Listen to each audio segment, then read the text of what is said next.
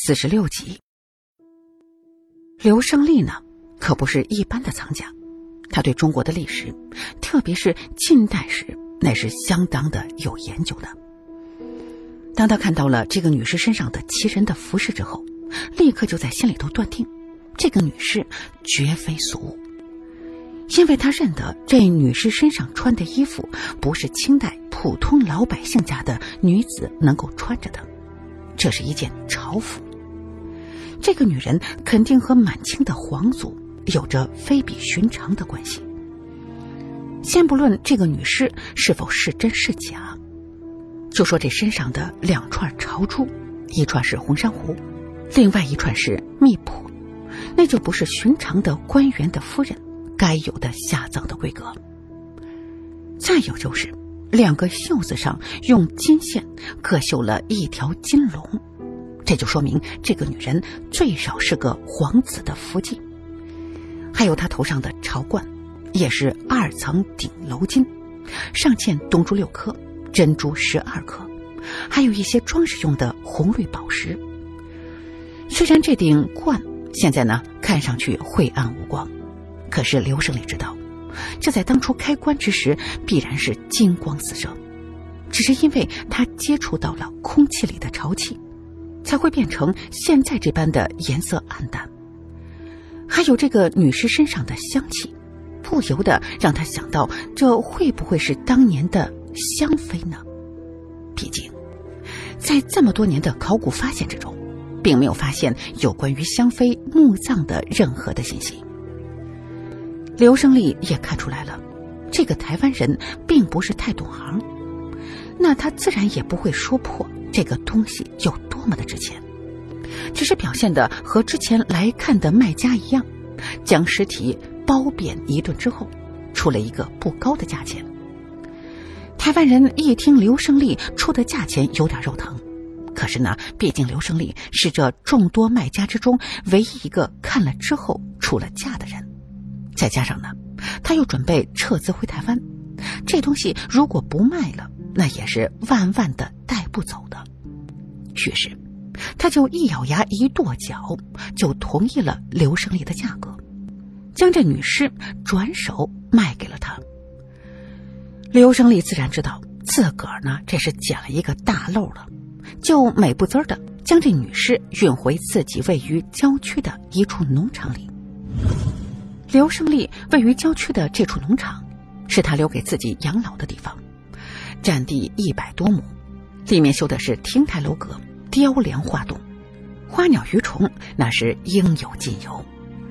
最重要的是，这里呢有一间恒温的地下室，是刘胜利专门用来装他的那些宝贝的古董字画的。他将女尸运到这里，也是为了能够更好的保存，让其不腐。刘胜利平时呢很少住在农场里，可是因为里面值钱的东西太多了。所以呢，他就雇佣了一家保安公司来负责这里的安保，而且呢，他的几个远亲也是常年的住在这里的。女士运到这里的第二天，他就联系一位英国的收藏家布莱尔。刘胜利和这个英国人呢是老相识了，他对中国的文化也是非常的感兴趣，特别是对清代的历史文化。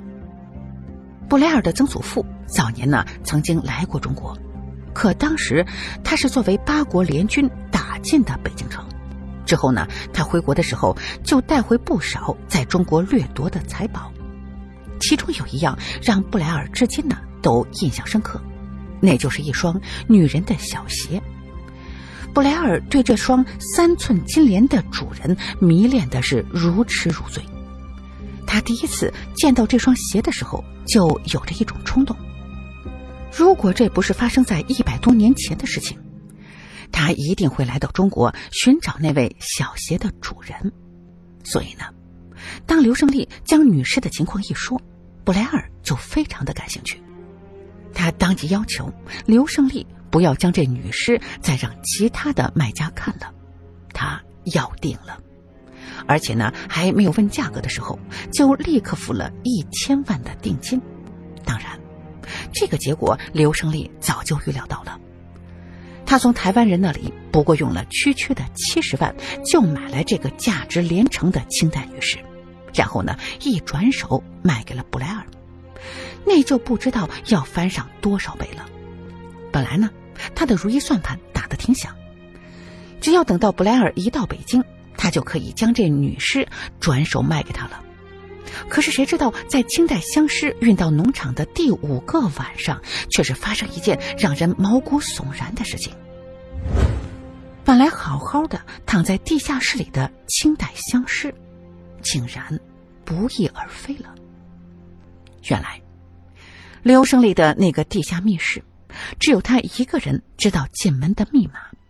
可是为了防止发生跑水、跑电的情况。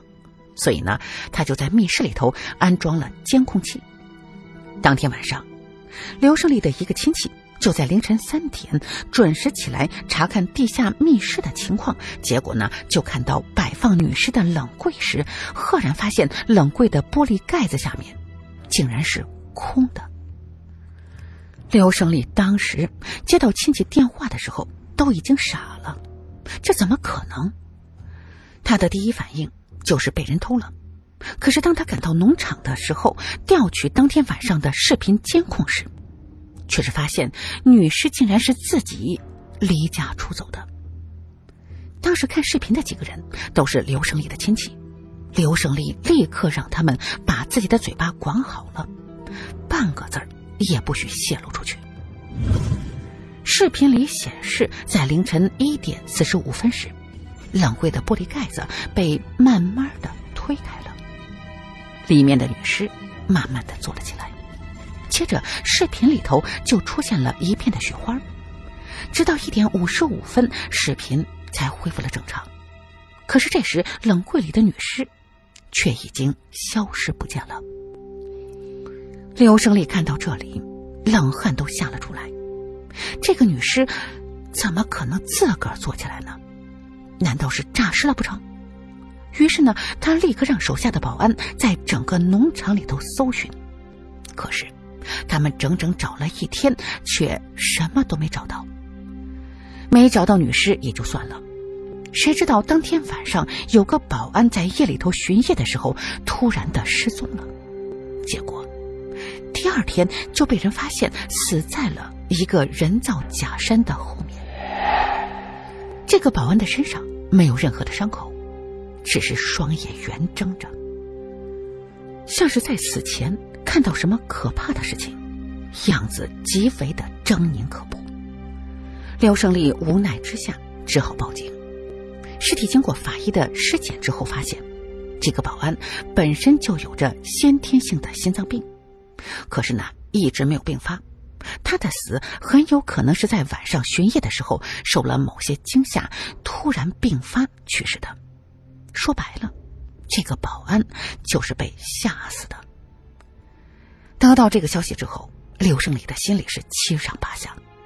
刚刚农场里才丢了一具几百年的古尸，接着第二天就有保安被吓死在这里了，这不能不让人联想到这其中是不是有什么关联？那个保安会不会是看见了那个离家出走的女士才被吓死的呢？想到这儿，刘胜利就花了高价请来一位风水高人，让他在农场里头做场法事，用来超度那个殉职的保安。当然，最为重要的是找到失踪的女士，因为之前布莱尔付定金的时候，曾经和刘胜利签署过一份协议，如果到期。刘胜利没有将女尸卖给布莱尔，刘胜利将赔偿给对方所付定金的三倍作为违约赔偿金，这可不是一个小数目啊！如果最后女尸真的找不回来，那么自己不是赔了夫人又给折了兵吗？在刘胜利的投资生涯中，还从没有出现过这样的败笔，他坚决不能让这样的事情发生。这位风水高人虽然呢没有帮着刘胜利找到女尸，可是却自称自己是法师，可以降妖除鬼。他还说，那个女士呢早就已经修炼成煞，专喜欢吸这成年男人的阳气。现在这个农场里已经安全了，那个女煞肯定不会再回来害人了。刘胜利听了是叫苦不迭呀。他现在呢，不是不想让这女尸回来，正好相反，他提出想让这位高人将女尸召回来。可是这位高人却一口决绝的说，自己一向都是名门正派，见到像是这女士一样的女煞必除之，怎么还会将她给召回来呢？无奈之下，刘胜利只好给钱让这位大师走人了。谁知道，当天晚上又给出事了。那个被吓死的保安叫做王海，当天晚上值班的保安在交接班的时候，突然发现这个已经死掉的王海却出现在交接班的考勤表里。刚开始呢，大家都以为这是某个人的恶作剧。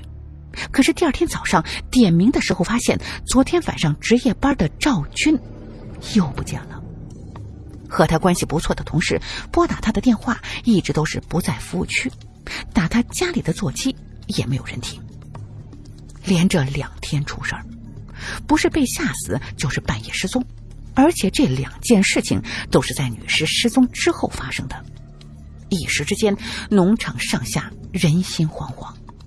就连刘胜利自己的亲戚，都向他提出了想回老家待上一段时间，气得刘胜利把他这些七大姑八大姨狠狠的骂了一顿。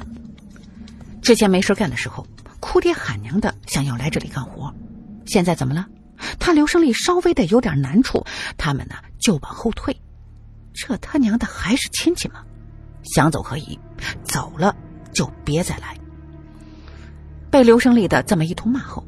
刘胜利的那些个远亲立刻就悄悄的闭嘴，不敢再提要走的事情了。可是呢，这女尸一天没找到，事情总归是没完。即使他们勉强留了下来，也只能是整天的提心吊胆的干活。最后，刘胜利实在是没办法，只好求到白姐这里来。他和白姐呢，在几年之前曾经打过一次交道。那个时候，白姐的手中有一个卖相普通的玉带钩，想要出手卖掉。之后呢，她在朋友的儿子的满月宴上认识了刘胜利，经朋友介绍，二人呢就此认识了。白姐通过朋友知道，这个刘胜利是一个古董的藏家，就向他请教，自己有着一副玉带钩，想要出手，让他呢给估个价。当刘胜利看到这白姐手中的玉带钩的时候，心里头是不由得一惊。他如果没有看错的话，这东西少说那也是稀罕的宝贝，绝对不是什么稀贝货。要是放在平时，刘胜利呢肯定是就耍个心眼儿，自己呢低价收了。可是这一次，也许他见白姐是位美女，所以呢一时心痒，想在她的面前显示一下自己的本事，就劝她不要出手。这东西一定是一个值钱货。白姐当时呢也不缺钱，一听刘胜利这么说了，就留在手里没有卖掉。结果呢，转年儿他遇到一位识货的行家，一出手就比他预想的价格高了十倍。通过这件事情，白姐呢就和刘胜利就成了朋友了。所以，当他四处打听有没有认识玄学上的大师的时候，当初介绍他们认识的朋友就对他说：“找白姐呀，他专门接这样的生意，特别是寻师，几乎没有他找不到的。”于是，当天刘胜利就联系了白姐，把事情一说，白姐是二话不说就同意帮他这个忙，这才急三火四的给我们打了电话。催我们快点回北京。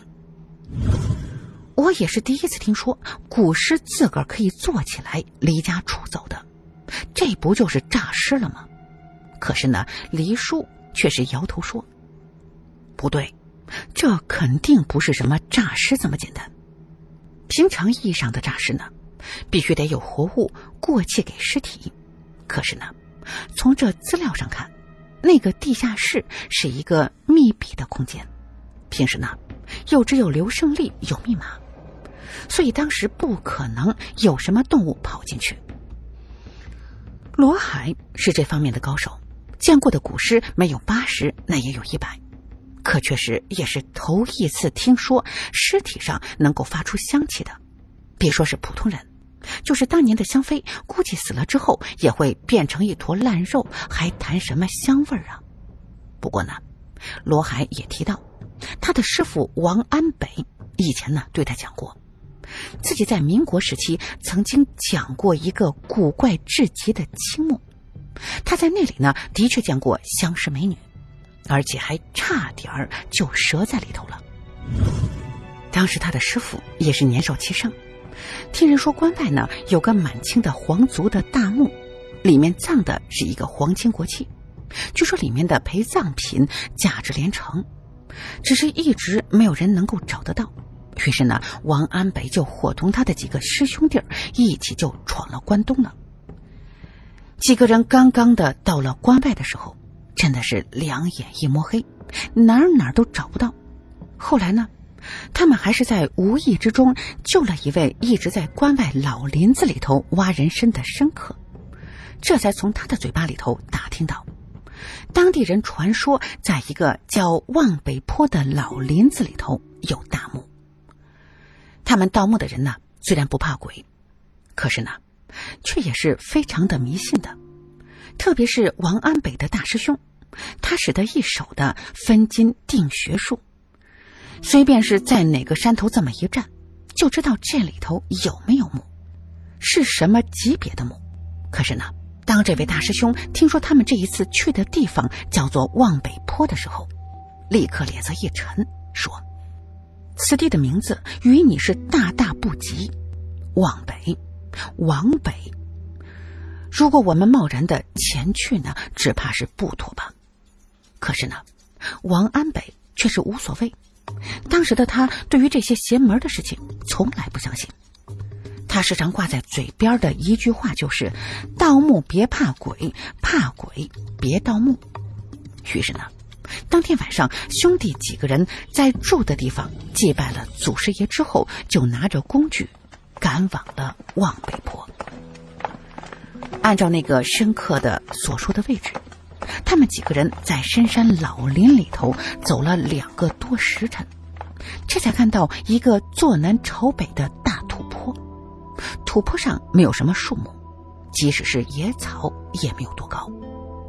大师兄蹲在地上，抠了一把地上的黄土，在鼻子前闻了闻，然后呢，抬头对大家说：“这下面有墓，看这里的风水形势呢，应该是一个蛟龙穴。”如果我没有看错，山坡下面应该是有条山溪。听他这么一说，王安北立刻往坡下探身查看，果然见到一条潺潺溪水从密林之中流出来。虽然看似天然形成，可是王安北多少能够从中看到一些人工修葺的痕迹。蛟龙得水，这里面的确是一处宝穴呀。虽说不是什么正经的龙穴，可是葬个王爷什么的，应该是没问题。二师兄一脸兴奋地说：“王安北呢，也有些激动的点了点头。啊，没想到咱们兄弟几个一出师，就能遇到这么一处大墓。等回去之后，一定告诉师傅，咱们呢给他长脸了。”接下来，几个人是各显身手，终于找到了大墓的入口。可是说来也奇怪，这墓的入口并不像大家想象的那么的难找。他们在一处略高的封土堆下面找到两块青石板，撬开了青石板之后，里面传出了刺骨的寒意，让王安北忍不住的打了一个冷战。他的心里头不由想到了之前师兄的话：“望北坡，往北坡。”就在他一个恍惚之间。他的四师弟就率先的跳了下去，王安北看着四师弟的背影，心里头竟然生出一丝不祥的预感。四师弟跳下去的时候，手中呢拿着一截洋蜡，嘴上还闭着气。他在里面待了月末一袋烟的时间，就从洞口探出头来。怎么样？王安北和其他几个人一起的围上去问。